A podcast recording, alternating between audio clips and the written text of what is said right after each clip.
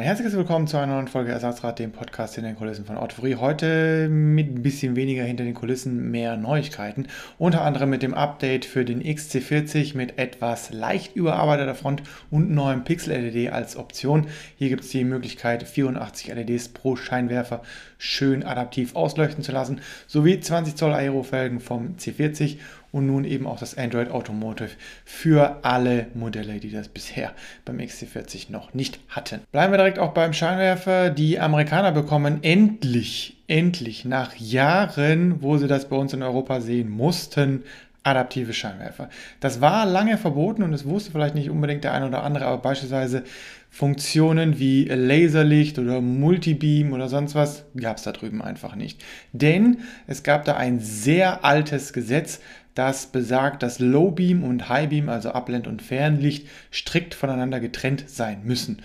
Und das ist bei vielen adaptiven Lichtern ja nicht so der Fall. Und dementsprechend gibt es die neue Infrastructure Bill, die einfach nur besagt, dass adaptives Fahrlicht für die Scheinwerfer erlaubt ist. Die Halbleiterknappheit, in der wir leben, wird immer verrückter. So sind zuletzt Modell 3 und Modell Y teils ohne USB-Anschlüsse ausgeliefert worden. Die Ausschnitte dafür waren da in der Mittelkonsole, nur die Anschlüsse eben nicht. Das betrifft dabei witzigerweise nur die vorderen Anschlüsse inklusive induktiver Ladeschale, die dann eben da auch keine Funktion hatte.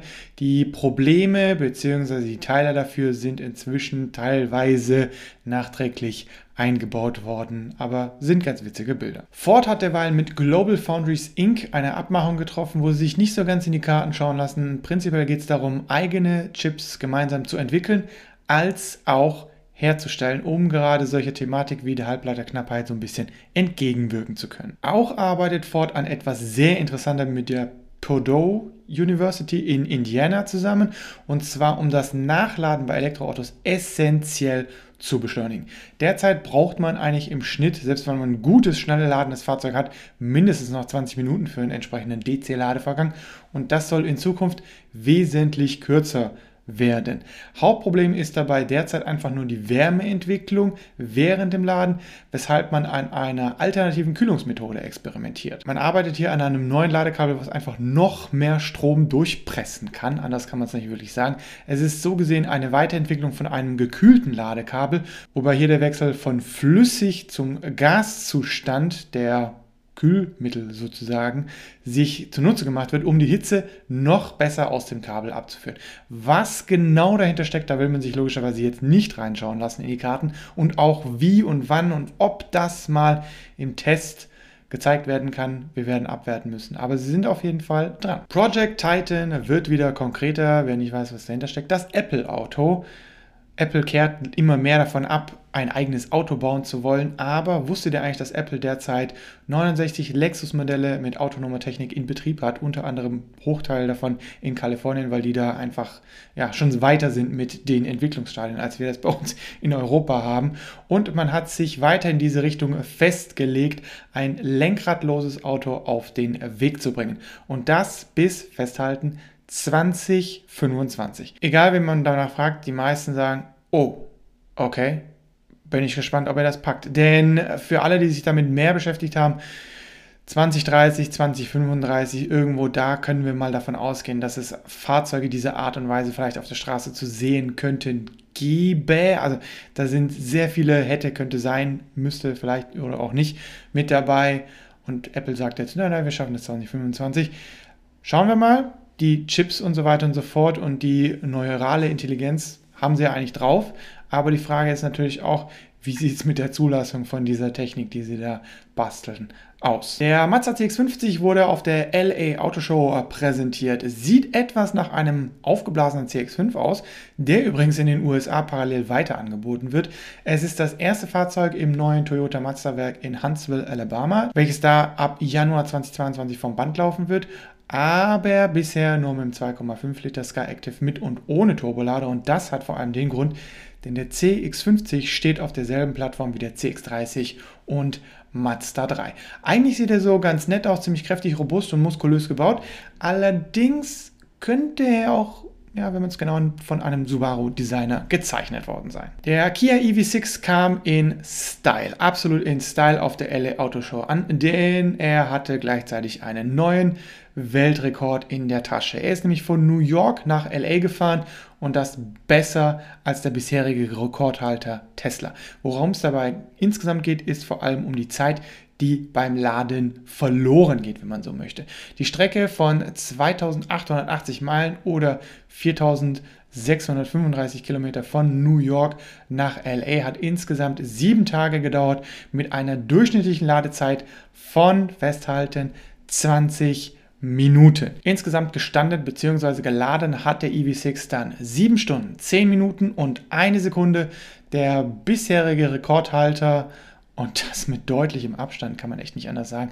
Tesla mit 12 Stunden, 48 Minuten und 19 Sekunden. Dementsprechend Chapeau ab für den EV6. Das zeigt wirklich, dass dieses Fahrzeug mit einer der Anführer, wenn man so möchte, der neuen Elektromobilität sein wird. Und dann noch zu den Videos der letzten Wochen, Tage, Tage, sagen wir eher Tage, unter anderem mit dem Opel Rocks E, sehr umstrittenes Fahrzeug, das, wobei einige sagten, äh, muss das unbedingt sein. Und doch ein, zwei gesagt haben, ach doch, ist irgendwie ganz nett. Es ist natürlich ein Fahrzeug, was, ja, Randgruppe kann man jetzt nicht unbedingt sagen, aber es ist schon was Spezielles. Dementsprechend haben wir auch mal ein bisschen was Spezielles daraus gemacht. EQB kann ich euch so gesehen gar nicht sagen. Ich bin ihn wirklich nicht gefahren. Larissa ist ihn gefahren, war aber insgesamt so ganz zufrieden damit. Ja, es ist eben auch so eine halbe Lösung, denn wenn man es genau nimmt, die richtigen EQ-Modelle auf kompakter Bauform, die werden noch ein bisschen dauern. Jetzt sind es einfach Fahrzeuge, also EQA und EQB, die auf der Verbrennerplattform stehen und dementsprechend so ein bisschen halb sind. Wobei, ja, sobald die Navigation entsprechend des Elektroautos anhängermaßen funktioniert, ist es ja eigentlich okay.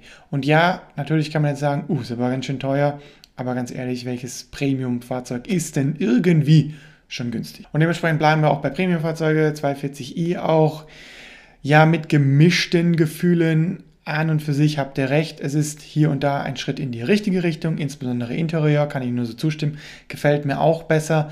Aber dadurch, dass ich jetzt auch wirklich einige der Vorgänger kenne, inklusive 1er M Coupé, inklusive F22, muss ich ganz ehrlich sagen, der typische Reiz dieses Fahrzeugs ist ein wenig weg. Und auch wenn man jetzt sagt, ja, aber die Leistung ist mehr da, naja, also der Vorgängermotor war jetzt nicht unbedingt schwach und B, da war jetzt auch nicht unbedingt zu sagen, okay, da ist kein Potenzial mehr da. Es gibt genug Turbo-Kits oder einfach nur ECU-Kits, die noch mehr Leistung rausholen und diese Motoren sind ja auch relativ stabil. Einfach dieser Kick dieses Fahrzeugs, es ist ein wenig weg.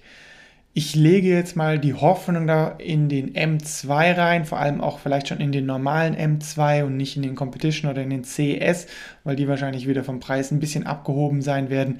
Aber wenn da der Motor vom M3 reinkommt oder vom M4 reinkommt und das Ganze dann handgeschaltet und etwas kleiner, kompakter ist mit, tippen wir mal auf, ja, wahrscheinlich 410, 420 PS, das wird schon vielleicht ein bisschen wieder an den äh, früheren Zweier Spaßfaktor erinnern. Und das war's mit dem kurzen Newsüberblick. Die eigentliche große Podcast-Folge kommt dann Richtung Wochenende. Nennen wir sie mal Kaffeeklatsch. Ich glaube, das wird ganz unterhaltsam. In diesem Sinne, vielen Dank fürs Zuhören und gerne bis zum nächsten Mal.